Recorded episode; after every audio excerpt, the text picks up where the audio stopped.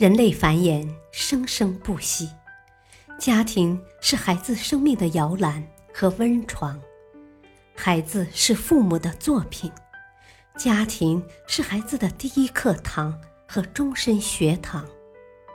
成功的家教造就成功的孩子，失败的家教造就失败的孩子。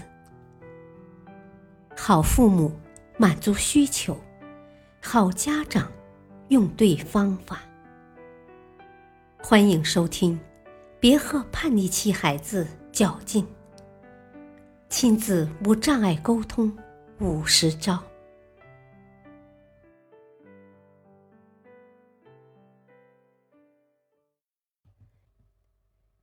对付叛逆期只能智取。我们先听听一位家长的来信。自从孩子进入初中以后，我就感觉他的性格变得越来越难以琢磨。他好像总有发脾气的理由。我买给他的衣服，他会觉得款式难看；我要他认真学习，少看电视剧，他就会举出很多反驳的例子。我们让他放学早些回家，他就强调和朋友相处的重要性。总而言之。他总是能找到我们错误而他正确的理由。孩子平时对我们的叮嘱也只当做耳边风，置若罔闻。我很担心他的学习以及生活状态，但又不知道怎么办才好。孩子这样我行我素的状态会持续多久呢？下面我们来听听专家的指导建议。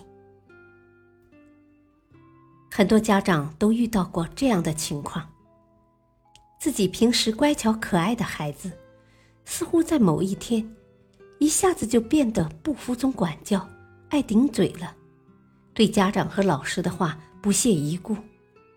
面对这样突如其来的变化，很多父母都慌了手脚，不知道该如何处理。其实，这种现象并不是孤立现象。在心理学上，它有个专门的名词——青春叛逆期。青春叛逆期持续的时间因人而异，但总会持续到当事人心智成熟为止。所以，帮助孩子成长、心智成熟是解决这一问题的唯一办法。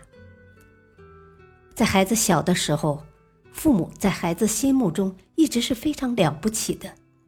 孩子们接纳父母的观点，并且能够依靠父母所提供的思维角度来判断是非。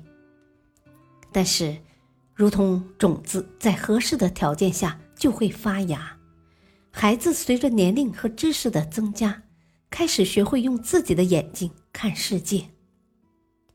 他们每天都在学习，都在接受新的东西，所以必然会进步。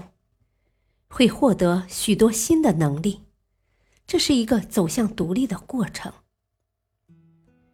某一天，孩子忽然发现，家长提供给自己的空间和外面的大千世界相比，实在是太渺小了，太狭隘了。孩子们会开始觉得自己的想法和见识比父母更先进。他们更喜欢和有相同爱好的同龄人来交流和沟通，而站在对立面的，自然是那些臣服的长辈。他们会开始无法接纳父母长辈的人生观、价值观，于是父母越是千叮咛万嘱咐，孩子反而故意反其道而行之。这个时候，一些偏激的孩子。会把逆反心理付诸实践，在行动上开始不配合家长，甚至用早恋、逃课、出走等激烈方式来对抗。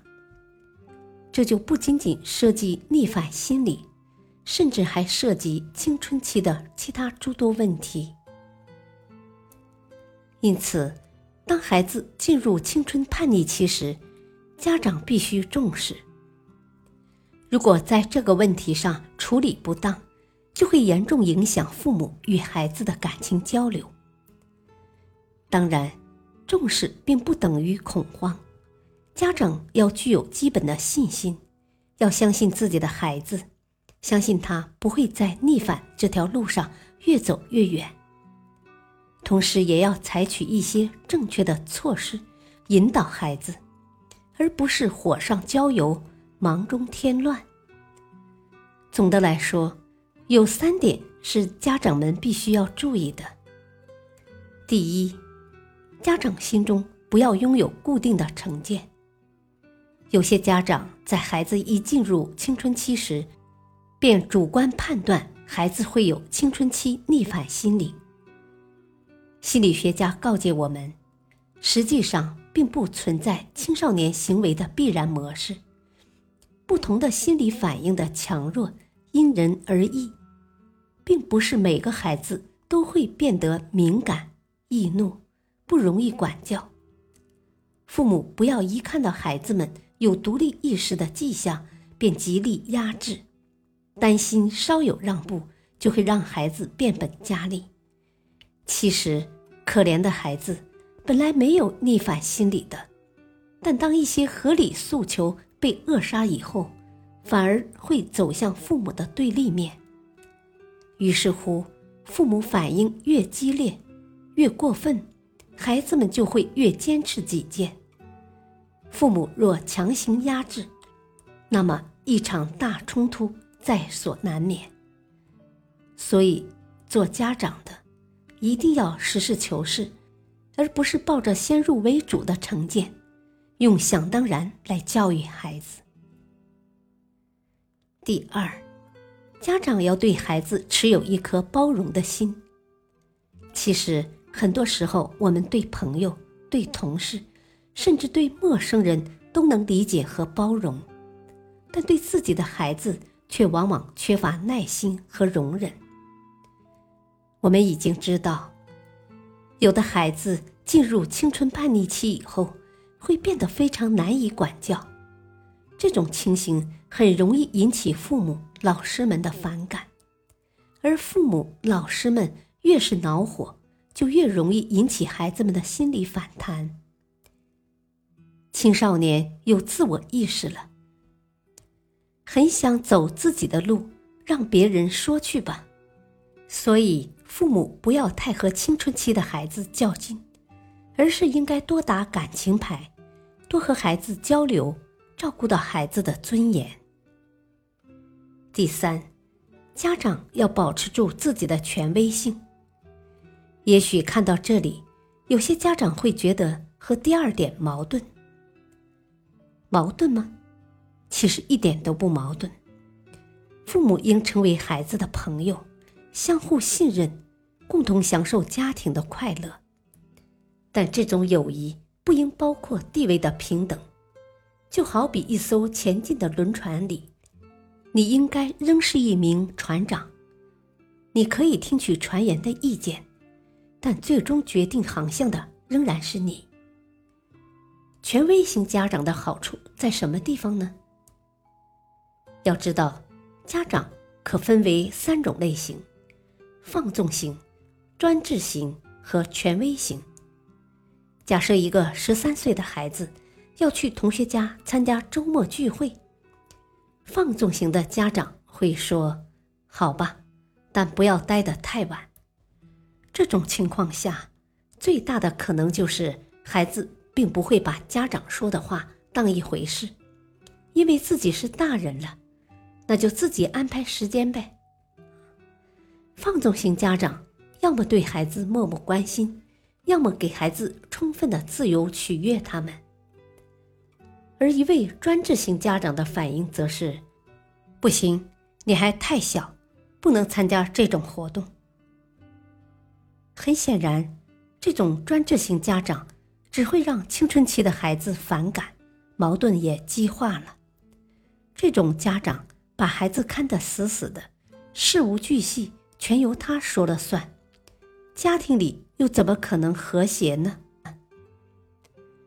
权威型的家长会在考虑孩子的意见后，再给出一个答复。你知道我们周末的作息安排，我们是十一点熄灯。你如果十一点前回家，就可以去。这样既给了孩子一定的自由空间，也让孩子不至于脱离管教。所以，面对青春叛逆期的孩子，权威型的家长会变得游刃有余。最后，我要告诉各位家长，中国有句古话：“养儿方知父母恩。”换句话说，只有等到孩子也有了他的孩子，两代人才能真正相互理解。当孩子有强烈的自我意识之后，他就会尝试独立。这个阶段从青春期开始，也许会一直延续到他自己也成家立业。只有他拥有了相当的阅历和修养之后，他才能真正体会到父母的苦心。而不是为了反对而去反对，两代人之间才会重新融合和理解，最后达到和谐。所以，面对逆反期的孩子们，家长们也可以看到自己以前的影子。既然你们都最终平静安稳地走过来了，相信孩子们也一定可以。下面讲个故事。巴拉克·侯赛因·奥巴马是前美国总统，也是从叛逆阶段走过来的。在中学阶段，开始明白世事的奥巴马被自己的混血身份困扰。在当时，种族歧视还异常严重，所以为了挽回尊严，奥巴马吹嘘说自己的父亲是非洲某个国家的王子，而当他的生父。有一天，终于从非洲来夏威夷看他，并应邀来他的学校演讲时，奥巴马尴尬地坐在听演讲的同学中间，觉得非常没有面子。倍感失落的奥巴马在夏威夷海滩和街头游荡、逃学，甚至吸食大麻和可卡因，开始抵制家庭和学校的教育。中学时候的我是每一个老师的噩梦，没人知道该拿我怎么办。奥巴马在自传中回忆道：“还好，后来的奥巴马先后进入了哥伦比亚大学、哈佛大学学习。随着不断的成长和沉淀，他告别了叛逆、莽撞的自己。不过，曾经身处叛逆期的好处在于，奥巴马面对处于青春叛逆期的女儿，显得非常从容。据外媒报道，奥巴马接受采访时透露了他应对女儿青春叛逆期的高招。他警告女儿，如果女儿执意纹身，那么他和妻子米歇尔也会纹一样的纹身，并且在视频网站上。展示他们的家庭纹身。从小就被教育要有家庭意识的女儿，自此放弃了纹身的计划。感谢收听，下期播讲如何让孩子了解父母的爱与无奈。敬请收听，再会。